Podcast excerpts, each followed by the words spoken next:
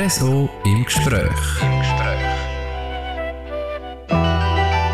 Am Mikrofon der Christoph Benz und wir machen zusammen eine Zeitreise. Wir gehen zurück in die Zeit, wo die wenigsten schon flüssend Wasser hatten daheim, wo sich das Leben also noch um den Dorfbrunnen abgespielt hat, wo das Geld meistens nicht gelangt hat für neue Kleider oder für den Coiffeur und wo man die Bettwäsche noch mit einer selber gemachten Lauge aus Asche und Regenwasser gewaschen hat. Man stellt sich heute so etwas vor. Ja, und jemand, der das alles so noch erlebt hat, ist Marietta Balzer-Kasper. Sie ist zu Lansch, Lenz aufgewachsen, damals noch ein kleines Bauerndörfli auf halbem Weg zwischen Tiefenkastel und der Lenzerheide. Heute wohnt sie in Haldenstein, wird das Jahr jetzt 90 und hat ein Buch geschrieben, eine Autobiografie über ihr Leben. Und da gibt sie uns jetzt einen kleinen Einblick, vor allem in ihre Kindheit und Jugendzeit, wo man sich vieles heute gerne nicht mehr vorstellen könnte. Das Gespräch, das habe ich bei ihr daheim aufgezeichnet, zu Haldenstein. Und sie hat mir am Anfang von dem Gespräch erzählt, dass ihre Eltern damals zwar einen engen Bezug zu Chur hatten, die Mama aber darauf bestanden hat, dass ihre Kinder nicht etwa in der Stadt, sondern auf dem Land aufwachsen. Ja, so ist es auch Und ich finde, es ist für mich auch schön auf dem Land aufzuwachsen. Und zwar in einer Großfamilie mit ähm, noch fünf Geschwistern, einem zwei Jahre älteren Bruder und vier jüngere Schwestern. Und äh, ich muss sagen, wir haben recht eine freie Kindheit erlebt auf dem Land. Im Sommer hat man sich im Freien aufgehalten. Man ist in den Wald, man ist Beeren suchen, wir haben das Holz selber gesammelt. Ja, es ist eigentlich eine, ich muss sagen, eine schöne Kindheit in dem Sinn. Interessant aber in dem Zusammenhang, äh, der Vater von Ihnen, der ist ja Lastwagenchauffeur bei der Shell, beim Erdölkonzern. Er hat ähm, das Benzin eigentlich mit dem Lastwagen im ganzen Kanton Graubünden verteilt. Hat unter der Woche zu Chur gelebt. Das ist eigentlich nicht bei euch gewesen. Und die Mama, wie ich es vorher schon angesprochen habe, sie hat eigentlich ein bisschen darauf bestanden, dass ihr gleich in Land-Lenz aufwachsen. Also auch eine spezielle Situation, oder? Dass man den Vater eigentlich ähm, unter der Woche nicht daheim hat. Ja, es war so. Es war eigentlich ein Wochenendpapa. Gewesen. Und äh, ich muss sagen, umso glücklicher sind wir gewesen, wenn er am Samstag gekommen ist. Er hat natürlich in dem äh, Moment nur die guten Seiten von uns erfahren. Und das äh, ist auch manchmal der Vorwurf von der Mama an ihn. Sie hat dann gesagt, ja, du kennst natürlich nur die schönen Seiten von deinen Mädchen und von deinem Bub. Ich muss die ganze Woche durchschleppen. Aber es war ja die Mama, die eigentlich gesagt hat, äh, sie will nicht zu Chur wohnen. Ja, das stimmt. Sie hätte jetzt halt das einfach müssen in Kauf nehmen, dass die Situation jetzt so ist. Und ich meine, Klar, es hat natürlich dann auch zu gewissen Differenzen geführt. Vor allem, wo wir dann äh, ins Schulalter gekommen sind, hätte der Papa lieber gehabt, wir wären auf Chur gekommen. Aber äh, sie hätten das einfach nicht wollen. Sie war sehr eine, eine bestimmende Frau. Gewesen. Also sie, man kann fast sagen, sie hat Hosen in der Familie. Und ähm, der Papa hat dann nachgegeben und, und es ist dann, wir haben dann einfach nichts anderes kennt als das. Die Mama, um das zu erwähnen, sie ist ursprünglich ja von Lansch Lenz, obwohl sie ja selber äh, in Chur dann eigentlich die meiste Zeit verbracht hat in der Kindheit, oder? Ja, ja, sie ist eigentlich in der Stadt aufgewachsen und ähm, ja, sie hat uns natürlich auch viel erzählt von ihrer, aus, aus ihrer Kindheit, oder? Sie haben im, im Rheinquartier gewohnt, in einem so einem Bähnlerhäusli, weil ihr Vater, der ist äh, Postillon gewesen, also Postkondukteur, ist dann später aber zur Rätischen Bahn gekommen, wo dann äh, ja, die Bahn eröffnet worden ist. Zurück in der Heimat, Land Lenz, äh, die Mama in dem Sinn verwurzelt mit dem Dorf und gleich das finde ich interessant. Und gleich sind wir gerade am Anfang eigentlich so etwas wie Aussenseiter im Dorf.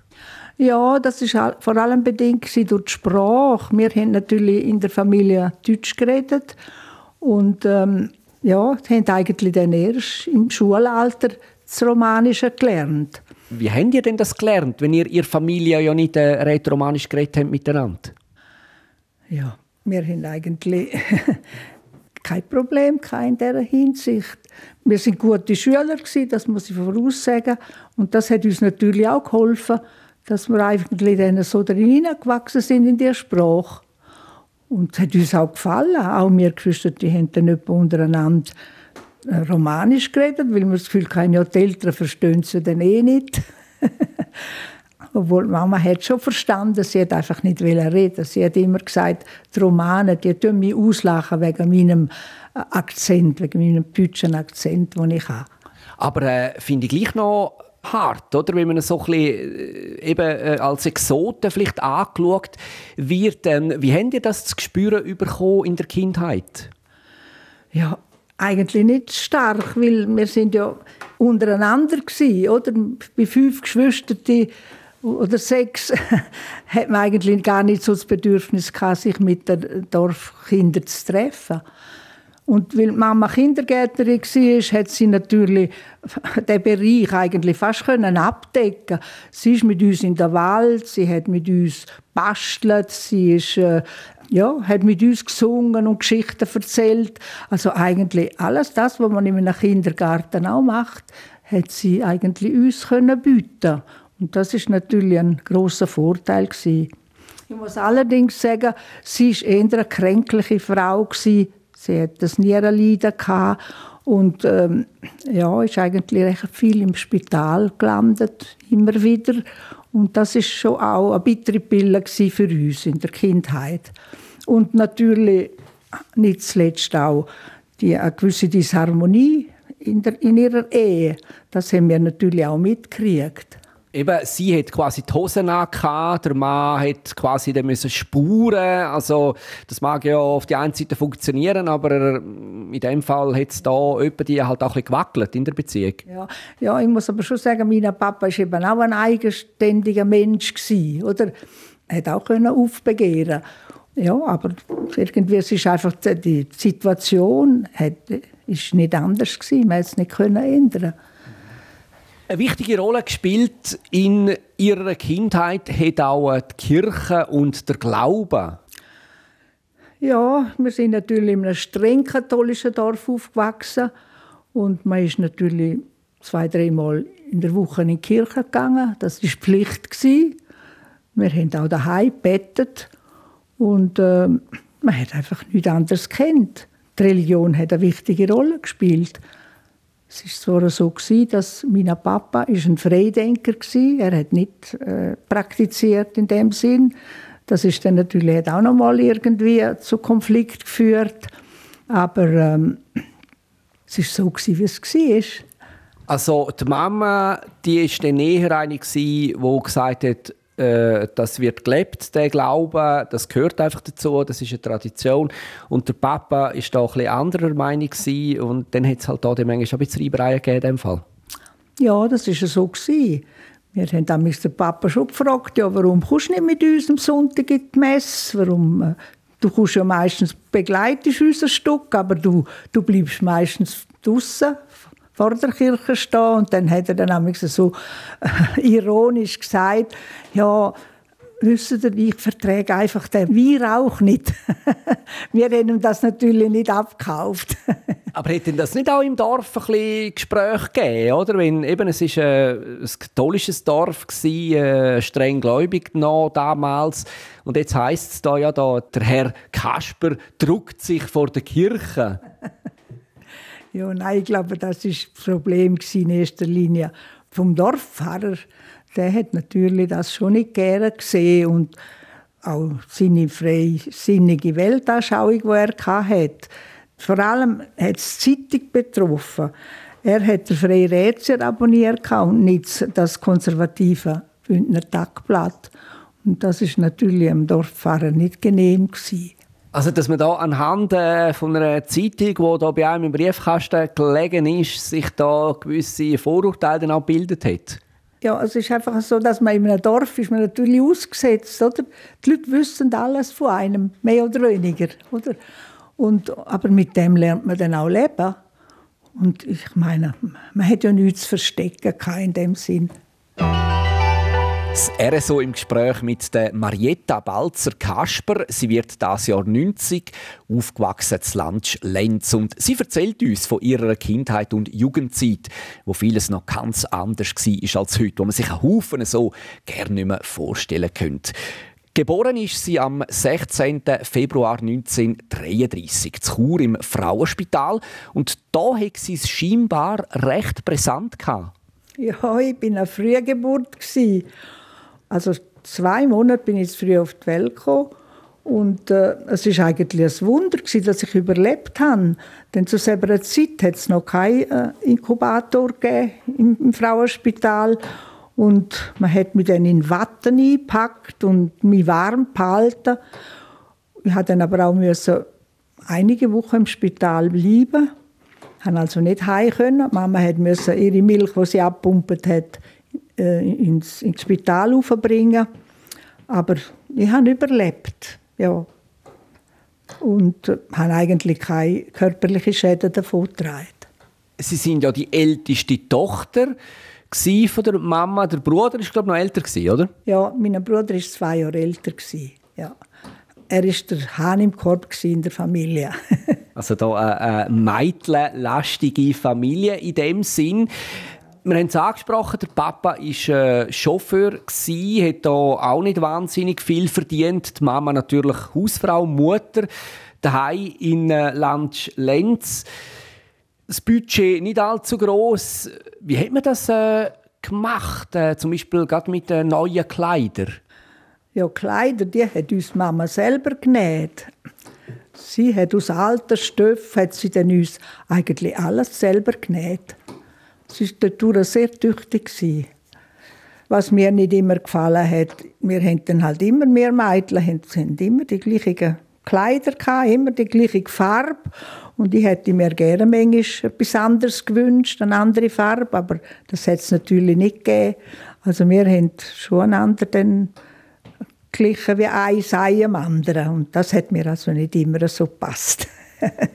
Speziell war bei euch Mädchen daheim ist äh, auch die Frisur. Also, wenn man so Bilder anschaut aus dieser Zeit, aus den 30er, 40er Jahren von Mädchen, dann sieht man viel, dass die Zöpfe haben. Das war vielleicht damals so ein bisschen Mode, gewesen, die Zöpfe. Bei euch aber hat es keine Zöpfe gegeben? Nein, kategorisch ist das, hat Mama das nicht wollen. Sie hat einfach gesagt, das wird mir zu viel, wenn ich jeden Morgen muss Zöpfe flechten und zudem gibt es bei euch in der Schule ab und zu mal Lüs und dann wird das noch schwieriger für mich und darum haben wir einfach Bubikopf gedreht. Bubikopf? Was muss man sich da vorstellen? Das sind einfach kurz geschnittene Haare mit Simpelfransen, hat man denen gesagt. Das sind dann die Stirnfransen, die man hatte. Und die Haare geschnitten, die hat uns Mama selber. Wir mussten also nicht zum Coiffeur müssen. Da sind vermutlich auch ein bisschen rausgestochen in der Schule. Ich gehe jetzt davon aus, die meisten die werden schon noch Zöpfe haben, Mädchen. Ja, sicher. Und wir, wir von uns aus hätten natürlich sehr gerne Zöpfe getragen. Aber es hat es einfach nicht gegeben. Ihr seid ja auch nicht, ähm, wie es damals üblich war, in so einem Bergbauerndorf, sage ich jetzt mal, ihr seid ja nicht auf einem Bauernhof aufgewachsen. Ihr habt ja auch nicht in dem Sinn ein eigenes Haus gehabt, wie das ja meistens der Fall war, gerade in diesen kleinen Dörfern, sondern ihr seid äh, Mieter gewesen. Ja, das ist ja so gewesen. Das ist ähm, als Nicht-Bauernkind ist man schon auch ein bisschen ausgrenzt. Aber man hat damit gelebt und wir sind natürlich den Bauern auch helfen und haben in dem Sinn dann auch etwas von dem Bauernstand mitkriegt. Jetzt die, die auf den Bauernhöfen aufgewachsen sind, sind Selbstversorger gewesen. Die haben ja dann meistens auch, äh, auch nicht im Überfluss, aber es hat dann vielleicht ab und zu mal ein Stück Fleisch gegeben auf dem Teller, eben aus eigener Produktion. Wie war das bei euch gewesen? Gerade jetzt vielleicht auf das Thema Fleisch oder allgemein auf äh, das Essen angesprochen? Ja, wir haben sehr einfach gelebt. Wir haben natürlich nicht Butter und Käse und Speck und Wurst auf dem Teller gehabt. Das ist bei uns, sind bei uns die Ausnahmen. Und, äh, also verköstigt sind wir gut geworden, das muss ich sagen. Wir sind nahrhafte Kost, also vielfach halt vor allem Hülsenfrüchte, Bohnen, Linsen, Erbsen, Polenta, Teigwaren, das hat es immer gegeben. Und ähm, bei den Bauern vielleicht ist man mal etwas kaufen. Oder meine Mama, die eigentlich für äh, die Leute im Dorf eine Geschäftskorrespondenz gemacht hat, wenn zum Beispiel ein Bauer mal eine Wiese verkauft hat oder es hat auf das Grundbuchamt. Und dann äh, ja, hat sie ihm da geholfen, die, die Schreibarbeiten zu machen. Und dafür hat sie dann etwa ein Stück Fleisch bekommen oder ein Stück Butter und das ist dann so quasi der Ausgleich gewesen. Also eben, ich nehme nicht an, man hat äh, so wie heute damals irgendwie einen, einen, einen Grossverteiler im Dorf oder mindestens ein Dorflädeli, wo man ist posten oder? Wohl, es hat ein kleines Lädeli gegeben, aber man hat natürlich nicht alles bekommen dort. Und darum sind wir meistens auf die Lenzer Heide einkaufen. Das ist mir natürlich zu Fuß gegangen. Sie haben es angesprochen, Frau Balzer, zu Fuß ist man unterwegs gewesen damals, also irgendwie Velo oder, oder gar ein Auto, das haben ihr nicht gehabt. Oder vielleicht irgendwie, dass man gesagt hat, okay, nehmen das Postauto. Ihr habt viel zu Fuß gemacht. Wir sind also eigentlich alles zu Fuß gegangen. Das ist, ist selbstverständlich für uns. Man hätte auch nicht das Geld gehabt, um mit einem Postauto zu fahren zu Fuß und im Sommer vor allem barfuß. Ja, im Sommer ist man barfuß gelaufen. Das ist selbstverständlich Klar, man hätte dann halt am Abend müssen in ein Fußbad. da hat man einfach ein, Wasserbecken hergelegt und wir haben unsere Füße, meistens zwei, dritte, haben wir da reingeplanscht, ja, bis dann die Füße sauber geworden sind. Aber eben, fließend Wasser bei euch im Haus kein Thema gewesen? Nein, das hat es noch nicht gegeben. Wir mussten das Wasser müssen vom naheliegenden Brunnen holen. Und zwar hat jedes einen eigenen Kessel gehabt, je nach Größe natürlich, abgemessen.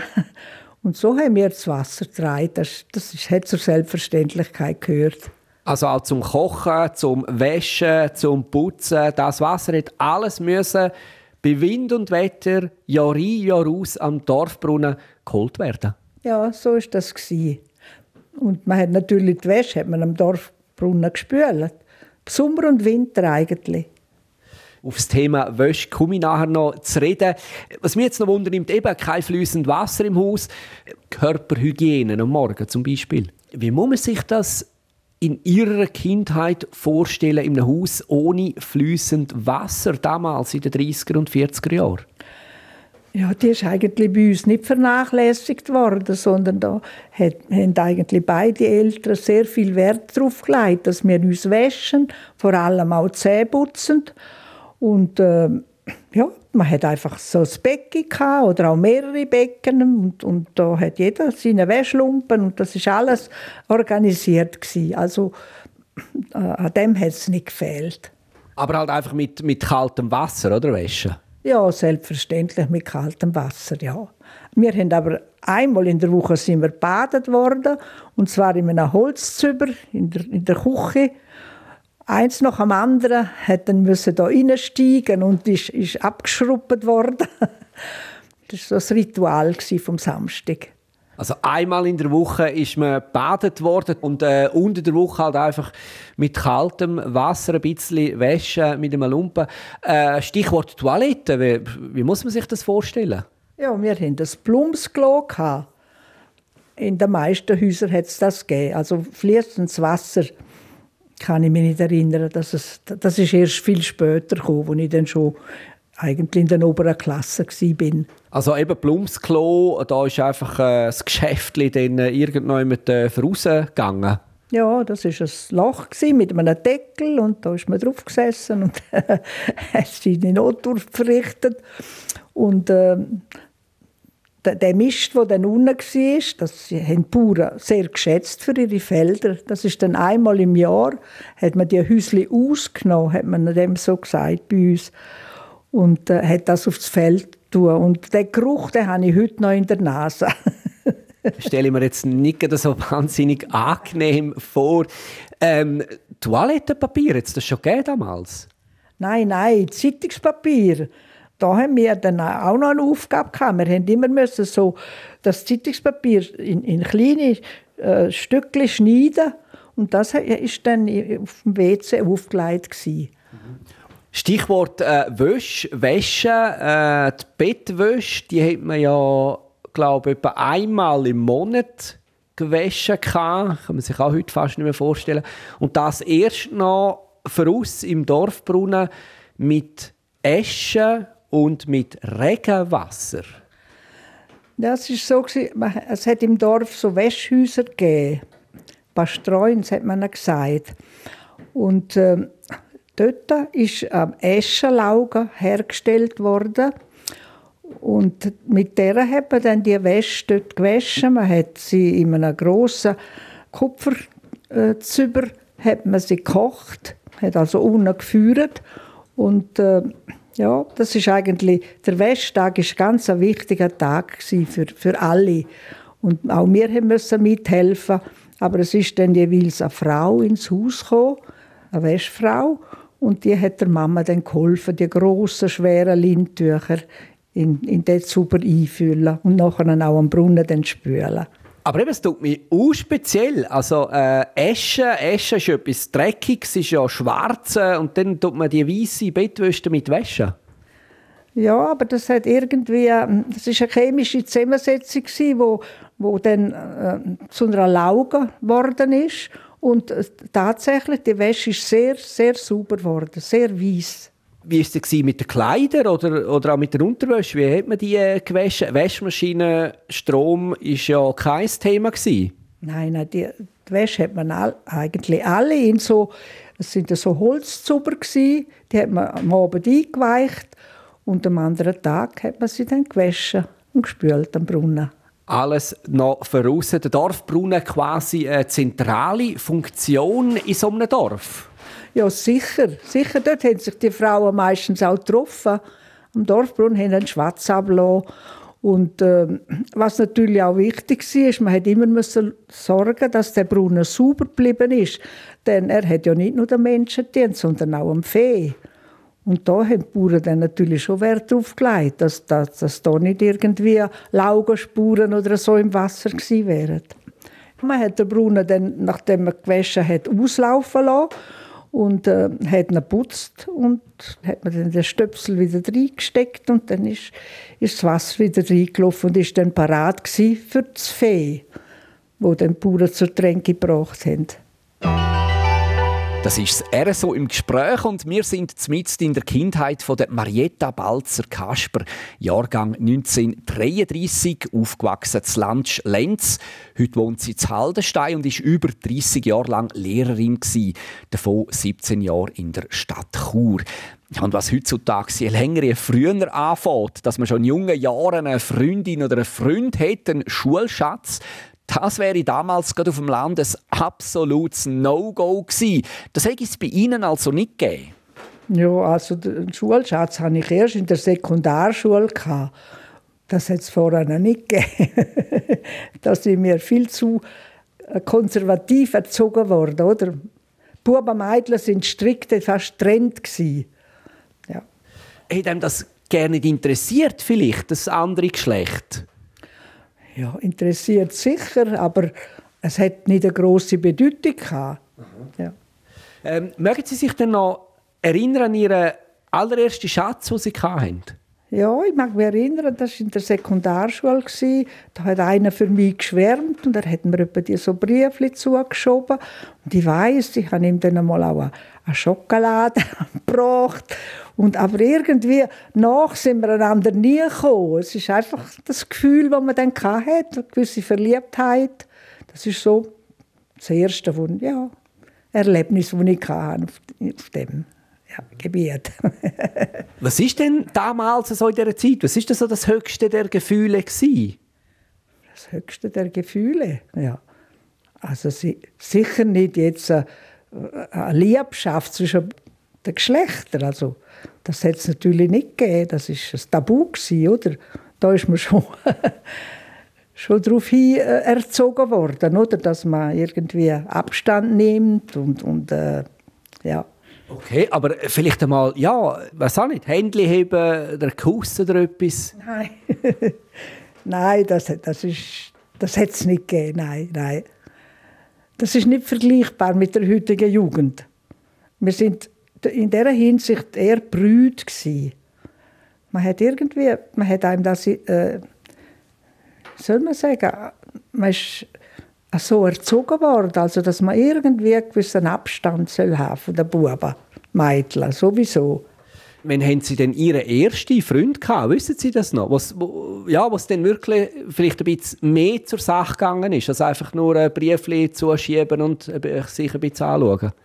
Ja, ich muss sagen, was ich kann, sind viele Verehrer gewesen. Aber ich habe mich immer distanziert. Sie haben mich eher als unnahbar, als stolz empfunden.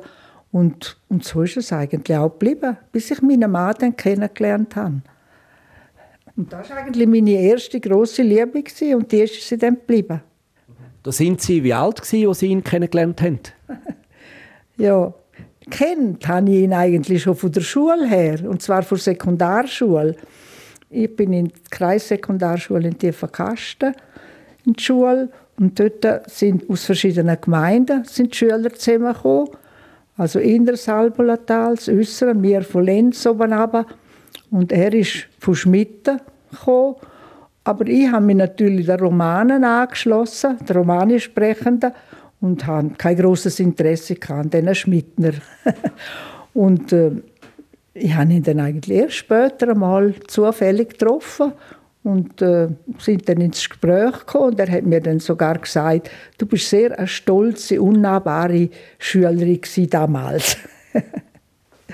okay. Ja. Dann hat sich dann eins, in dem Fall, dann das andere ergeben. Ist das damals schon noch ein bisschen der Tenor gewesen, dass man gesagt hat, also bevor da groß etwas läuft, wird zuerst heiraten, oder? Und ist das vielleicht auch ein Ziel gewesen, von einer jungen Frau heiraten?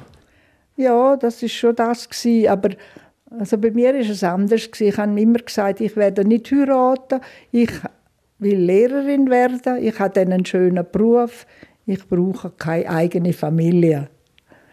Bis ich eben dann meinen Mann kennengelernt habe und es mir dann halt doch der Ärmel genommen hat. Also da sind Sie auch ein bisschen aus der Reihe getanzt mit dieser Einstellung. Also Sie sagen, Sie wollen äh, als Frau den Beruf lernen, eigenständig sein, äh, Familie, Mann, das brauche ich nicht. Interessiert mich nicht. Mich interessiert der Beruf viel mehr. Ja, der Beruf hat mich sehr interessiert und ich habe ihn auch geliebt. Der Beruf war für mich alles gewesen. und darum hatte ich eigentlich keine Ambitionen gehabt, zum heiraten. Aber äh, wir hatten ziemlich lange Bekanntschaft gehabt, fünf bis sechs Jahre bis wir uns beide dann haben können entschliessen zum wirklich ja, eine Ehe zu gehen. Eine Ehe, die gehabt hat, 50 Jahre lang, bis zu seinem Tod, ist Marietta Balzer-Kasper mit ihrem Mann, Matthias, geheiratet. Drei Buben haben die beiden großgezogen. Eine glückliche Ehe sei es gewesen, hat sie mir erzählt bei unserem Gespräch bei ihr daheim zu Haldenstein. Ganz im Gegensatz zu der Ehe der Eltern von ihr. Die sei dann nämlich in die Brüche gegangen. Ja, aber eigentlich erst, wo wir alle schon erwachsen sind, haben sie dann sich können entschliessen, um sich zu trennen. Sie haben einfach gefunden, solange Kinder noch im Schulalter sind, müssen sie noch zusammenbleiben. Ich habe es jetzt nicht unbedingt als die beste Lösung gefunden, aber es war jetzt so, wie es war. Jetzt könnte man mir ja noch vorstellen, zur damaligen Zeit in so einem kleinen Bauerndörfli, wo jeder jeden kennt, so eine Scheidung, das wäre wahrscheinlich auch ein bisschen speziell gewesen. Ja, das wäre fast eine Katastrophe gewesen, oder? Das hätte es einfach nicht gegeben. Man hat das nicht kennt und äh, darum kann ich, kann ich meine Eltern auch verstehen, oder, dass sie jetzt einfach zusammengeblieben sind. Und äh, sie haben es ja gut gemeint letztlich und geliebt haben sie uns ja, das ist ja das Wichtige gewesen, oder? Marietta Balzer-Kasper. Sie hat uns mitgenommen, zurück in ihre Kindheit und Jugendzeit zu Landsch Lenz. Ja, und über die Zeit und überhaupt über ihr Leben hat sie jetzt, äh, kurz vor ihrem 90. Geburtstag, ein Buch geschrieben, eine Autobiografie. Wo Himmel und Erde sich berühren, heißt das Buch, erschienen im Verlag im Dialog. Und das wäre es schon wieder vom RSO im Gespräch. Schön sind ihr mitgekommen auf die Zeitreise, wo man sich vieles so heute gerne nicht mehr vorstellen könnt. Redaktion und am Mikrofon Christoph Benz.